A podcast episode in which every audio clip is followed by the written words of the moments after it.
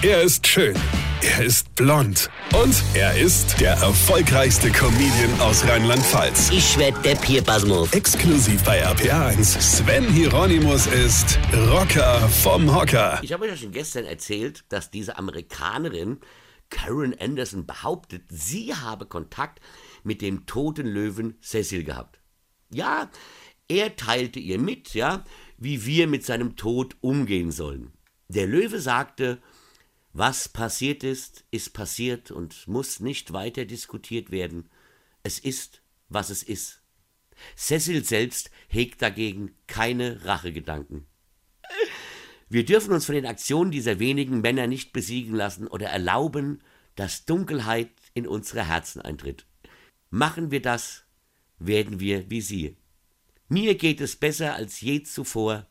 Niemand kann uns jemals unsere Reinheit, unsere Wahrheit oder unsere Seele nehmen.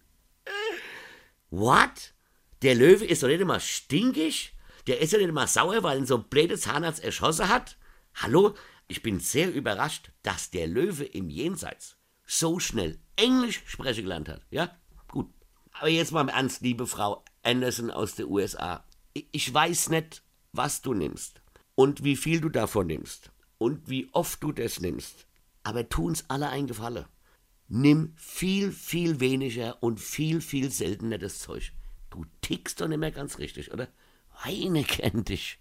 Weine. Sven Hieronymus ist der Rocker vom Hocker. Hier, vergessen wir der Rett nicht. Aber pass auf, am 16.10. spiele ich in Karlstein in der Bayernhalle Großwelsheim zusammen mit meiner Tochter Lea Comedy ohne Corona und am 30.10.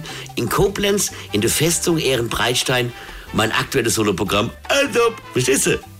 Und jetzt weitermachen. Weine kennt dich, Weine. Infos und Tickets auf rb1.de.